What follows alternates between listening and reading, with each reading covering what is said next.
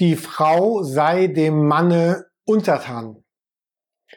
Diese Formulierung hat über die Jahrhunderte hinweg unsagbar viel Leid und Elend in unsere Welt hineingebracht und man kann kaum ermessen, wie viel Abwertung und wie viel Unterdrückung gerade durch solch einen Satz in unsere Welt hineingekommen ist.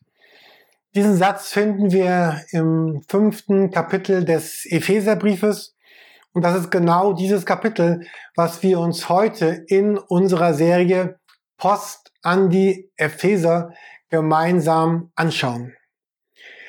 Ich möchte uns für diese Predigt einige Verse aus der Mitte von dem fünften Kapitel vorlesen, nämlich die Verse 15 bis 20.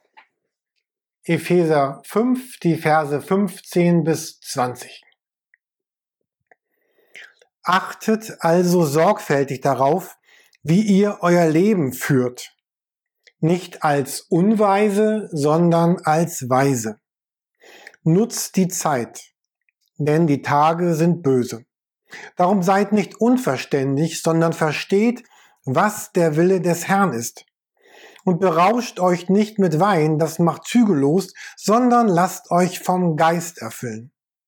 Indem ihr zueinander in Psalmen und Lobliedern und geistlichen Liedern redet, dem Herrn mit eurem Herzen singt und spielt und Gott dem Vater jederzeit für alles im Namen unseres Herrn Jesus Christus dankt. Wie auch in den letzten Kapiteln, die wir uns in den Predigten angesehen haben, finden wir hier wieder genau diese Mischung aus Aufforderung und Zuspruch. Dieses, diese Verse haben einen ganz doppelt, einen doppelten starken Zuspruch in unser Leben hinein. Da ist zum einen ja die Rede von Gottes Willen. Es, es gibt ein Willen Gottes für, für mein Leben.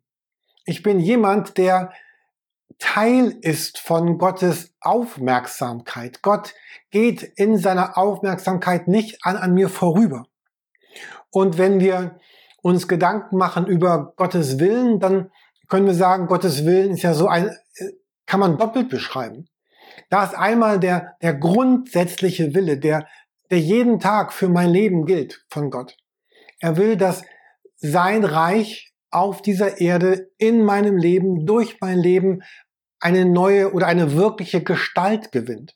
Es bedeutet, Leuten zu vergeben. Es bedeutet, Gott und andere und mich selber zu lieben. Es, es bedeutet, Gott zu kennen und in Freiheit zu leben. Dass Gottes Art und Wesen unser gesamtes Leben durchdringt. Ich habe mir eine neue Teekanne gekauft. Ihr seht sie hier. Sie ist aus Glas und manchmal trinke ich einen Tee, der heißt spanische Orange. Und dann kann man hier sehen, wie dieser Orangentee dieses Wasser so durchflutet und durchsetzt mit seiner Farbe, bis diese Teekanne am Ende durch und durch voll mit, mit dieser Farbe ist. Und ich denke immer, das ist so ein, ein Bild für das, was Gottes Wille ist. Er, er will, dass mein Leben und unsere Welt, das wäre hier das Wasser, von ihm und seiner Art so durch, durchdringen und durch und durch gefärbt wird. Und dann gibt's natürlich auch immer den speziellen Willen Gottes für mein und für, für unser Leben. Das ist der, wo Gott ganz speziell mit mir über, über meinen Platz, über meine Bestimmung, über meine Aufgabe an, an diesem Tag, in dieser Woche, in diesem Jahr redet und, und spricht und wo ich sage, ja, ich übernehme Verantwortung. Und dann sehen wir hier einen zweiten starken Zuspruch Gottes in unser Leben hinein. Er sagt nämlich, ich will, dass dein Leben, euer Leben vom Heiligen Geist erfüllt ist. Und das meint diese Verbindung mit, mit Gott selber. Diese Verbindung, die ja zum einen einmal grundsätzlich da ist, aber die auch immer wieder erneuert und erfrischt und, und belebt werden will. Man kann sich fragen, warum hier diese Verbindung mit Wein? Welchen Sinn macht das? Warum schreibt er nicht von Tomatensaft? Es geht darum, dass das Wein, wenn wir ihn trinken, in unserem Leben etwas bewirkt, etwas auslöst. Wir, wir spüren es, wenn wir Wein trinken. Und manchmal ist es auch nicht zu, zum Guten, wenn wir, wenn wir zu viel davon trinken. Aber äh, dieser Text meint so, wie, wie ich spüre, dass Alkohol oder Wein mein, mein Leben verändert, so mein Augenblick verändert, so will auch Gottes Geist von mir erlebt und verspürt werden. Er bietet das an. Und hier passt wieder dieses Bild von dieser Teekanne. Wenn ich dieses Wasser bin, dann kommt Heiliger Geist in der Form dieses orangenen Tees in mein Leben und überströmt und durchflutet, durchflutet mein Leben und strömt hinein. Und was wir im ganzen Kapitel 5 sehen, ist auch wieder diese ganz enge Verbindung zu dem Gedanken der, der Liebe Gottes. In fast jedem dieser Kapitel schreibt ja Paulus von dieser Liebe Gottes, weil es so zentral ist. Und auch Kapitel 5, wie wir hier sehen, beginnt ja mit diesem Zuspruch der Liebe Gottes. Wir lesen in den ersten beiden Versen, ahmt Gott nach als seine geliebten Kinder und führt euer Leben in der Liebe, wie auch Christus uns geliebt und sich für uns hingegeben hat. Und, und wieder ist hier dieser, dieser Zuspruch Gottes in mein Leben hinein, du bist mein geliebtes Kind, du bist mein geliebter Sohn, du bist meine geliebte Tochter. Und bei, bei Menschen sind wir manchmal unsicher, ob sie wirklich das Gute für uns wollen. Und, und Gott möchte uns, glaube ich, so klar machen. Er, er will in seiner Liebe das absolut Gute für unser Leben. Und jetzt und in diesen Versen finden wir auch eine der, der schönsten Beschreibungen, finde ich, was, was Christsein ausmacht. Man kann sich fragen, wer ist ein Christ? Und hier, hier sagt Paulus, ahmt Gott nach. Wenn wir uns fragen, warum Weihnachten, warum Karfreitag, warum Ostern, warum die Bibel, warum die Gemeinde, warum all das, dass damit Menschen, die bisher so ein ganz profanes, normales Leben gelebt haben, wie alle anderen Menschen auch jetzt plötzlich durch eine Begegnung mit Gott, mit Jesus zu Nachahmern Gottes werden, die Gott selber repräsentieren, ihn, ihn leben, ihn darstellen, von ihm durchdrungen und durchflutet sind. Menschen, die jetzt so werden, wie Jesus Christus war und Jesus Christus ist. Also das Ziel des Glaubens ist ja nicht, dass irgendwann irgendwie in den Himmel zu schaffen und nicht im irgendwie nichts zu enden oder sonst wo am Ende meines Lebens, sondern heute immer mehr ja, wie Gott zu werden, wie, wie Jesus zu werden, zu sein, ihn zu verkörpern, ihn, ihn, ihn darzustellen. Wenn wir sagen würden, Gottes Liebe ist wie ein großes Meer, dann würde es bedeuten, dort hineinzuspringen und in diesem Meer zu leben und allen Menschen, denen wir begegnen, auch in diesem Meer der Liebe Gottes zu begegnen, ihnen, ihnen so nahe zu kommen, uns mit uns so umzugehen, mit uns genauso zu denken. Und dieses Kapitel 5, es, es endet auch wieder mit einem Zuspruch der, einer Vergewisserung der, der Liebe. Wir lesen ab Vers 25, Ihr Männer liebt eure Frauen, wie auch Christus die Gemeinde geliebt hat und sich für sie hingegeben hat. Darum wird der Mann Vater und Mutter verlassen und sich an seine Frau binden und die zwei werden ein Fleisch sein. Dies ist ein tiefes Geheimnis. Ich beziehe es auf Christus und die Gemeinde. Was die Bibel hier sagt, dass die Beziehung zwischen Mann und Frau so ein ganz schwaches Bild, aber doch ein Bild dafür ist, wie Jesus über, über mich, über seine Gemeinde ja nicht denkt. Es ist ein, ein, ein Abbild davon. Und diese Liebe hat ja ganz viel zu tun mit, mit Einlassen, mit, mit Anziehung, mit Intimität. Dieses Ein-Fleisch-Werden hier ist ja ein anderes Wort für Sexualität. Sich, sich binden aneinander und, und all das, dieses Einswerden, dieses Einssein, dieses Zusammensein und die Bibel sagt hier, das ist ein, ein Bild dafür, wie, wie, wie Gott über seine Gemeinde denkt und über Menschen wie mich und vielleicht auch wie dich. Und das kann man eigentlich gar nicht verstehen. Darum heißt es hier auch, es ist ein großes Geheimnis. Und hier in diesem Zusammenhang lesen wir nun auch diese Sätze, die die Männer über Jahrhunderte missbraucht haben, um Frauen zu unterdrücken und Frauen auszunützen.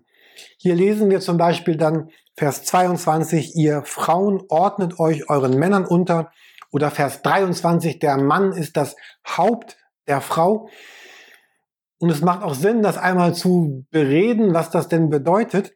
Aber was ganz sicher ist, was das nicht bedeutet, es hat nichts zu tun mit Unterwerfung, mit Unterdrückung, mit, mit Einengung, mit Beherrschung, mit, mit Willkür. Und das ist für mich unfassbar, was, was Männer und Gesellschaften durch die Kirchengeschichte hindurch aus diesen Versen gemacht haben, um, um Frauen zu dominieren, ihre Rechte zu beschneiden und ihnen, ihnen wegzunehmen, was ihnen von Gott her gedacht war, an Lebensraum an Entf äh, Entfaltung und dass Männer diese Verse benutzt haben, um Frauen zu bestimmen und zu beherrschen. Weil etwas später erklärt der Text ja auch, wie das auch gemeint ist. Wir lesen dann Vers 25.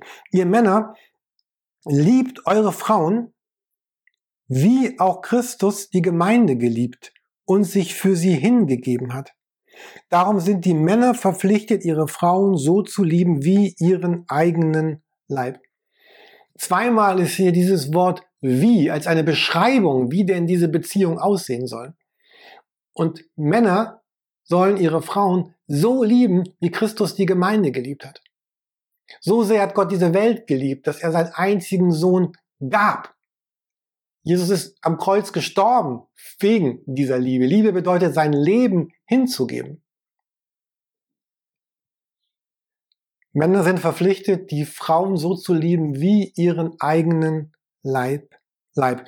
Und es ist für mich unfassbar, wie viel Schaden und wie viel Böses in die Welt gekommen ist, weil man einen Satz aus der Bibel rausnimmt und sie in seinem Sinne missbraucht.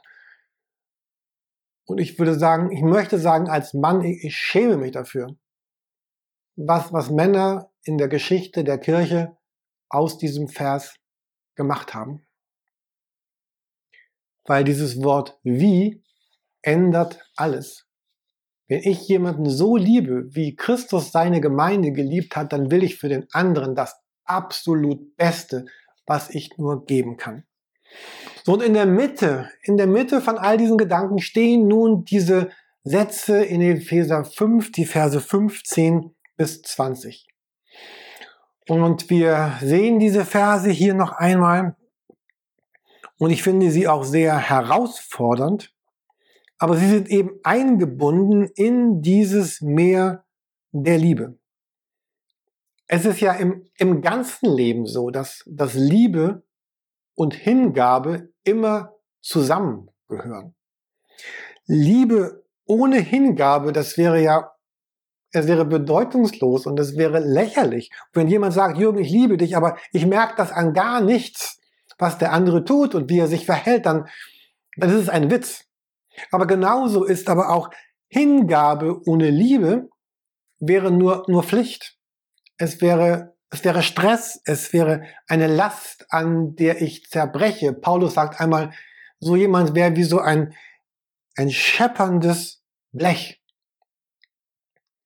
Und dann geht es in diesem Text darum, dass Paulus dafür wirbt, dass wir weise sind.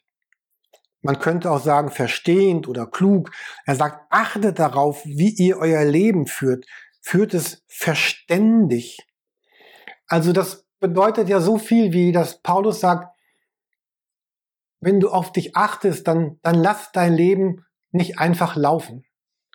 Triff aus dieser Liebe heraus, über die wir gerade auch viel gesprochen haben, Entscheidung, dein Leben mit Jesus zu gestalten, es zu leben, triffe gute, vernünftige Entscheidungen.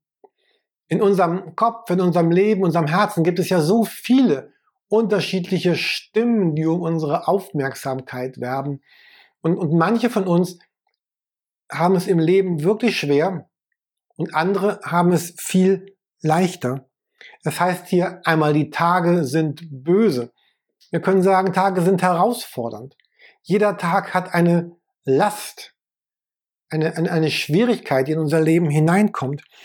Aber Gott hat dieses oder Gott gibt sein Vertrauen in mein Leben hinein, dass er sagt, du, du wirst zusammen mit mir gute Entscheidungen treffen, wenn du selber das, das Lenkrad, also die Verantwortung für dein Leben mit mir zusammen in deine Hand nimmst. Wir kennen das Vater unser. Dein Reich komme, dein Wille geschehe wie im Himmel, so auf Erden. Und wenn wir sagen, äh, so auf Erden, wie auf Erden, dann meint es ja auch wie so wie in meinem Leben. Und ich, ich werbe ja darum, dass wir jeden Tag das Vater unser beten. Oder wenn es dir nicht gelingt, dann bete es jede Woche einmal und und bete es langsam. Und, und während wir das beten, so unser Leben durchzugehen, unsere, unsere Fragen, unsere Probleme, unsere Zeit, unsere Kraft, unsere Finanzen, unsere Pläne, unsere Power, unser Glück und zu sagen, in all das komme dein Reich hinein. Und dann wird Gott uns Eindrücke schenken, was das bedeutet, wie wir umgehen können mit Zeit, mit Geld, mit Kraft, mit Fragen des Lebens.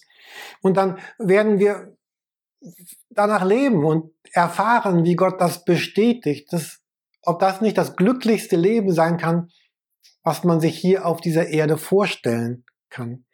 Und das Ziel ist, dass das Gute Gottes in mein Leben kommt und durch mich in diese Welt hineinkommt. Und dann finden wir hier diese Zusage der intensiven Begegnung. Vers 18. Berauscht euch nicht mit Wein, das macht zügellos, sondern lasst euch vom Geist erfüllen. Vielleicht sagst du ja, Alkohol ist, ist gar nicht mein Problem. Ähm, es geht vielleicht nicht nur um Alkohol. Es geht um die Frage, was, was in meinem Leben berauscht mich eigentlich so sehr, dass dieser Rausch mich erfüllt. Manchmal sagt man ja auch, oh, er lebt wie im Rausch. Ähm, das sind vielleicht Projekte, Anforderungen, Aufgaben, Ideen, Sorgen, alle möglichen Themen. Äh, da ist Trauer, da sind Pläne. Und, und wenn ich all das nicht begrenze, dann berauscht es, dann erfüllt es, dann überflutet es mein Leben. Und es ist meine Aufgabe, all diesen Dingen so ein, einen Raum zu geben, einen Platz zu geben, es irgendwie zu begrenzen, um einfach leben zu können mit all dem, was das Leben ausmacht. Und was das Schöne hier an diesem Bibelvers ist, dass Gott verspricht, uns mit sich selber zu erfüllen, zu durchfluten. Denkt an dieses Bild dieses Video von meiner Teekanne und es zu spüren und es zu erfahren und es zu leben. Im Griechischen stehen hier für diese Worte äh, reden, singen, spielen, danken, stehen dort sogenannte Partizipien. Also dort würde eigentlich stehen redend, singend, spielend, dankend. Also hier werden keine Imperative verwendet, also Rede, Singe, Spiele, sondern diese Partizipien. Und das ist eine, das ist eine ganz, ganz große Bedeutung.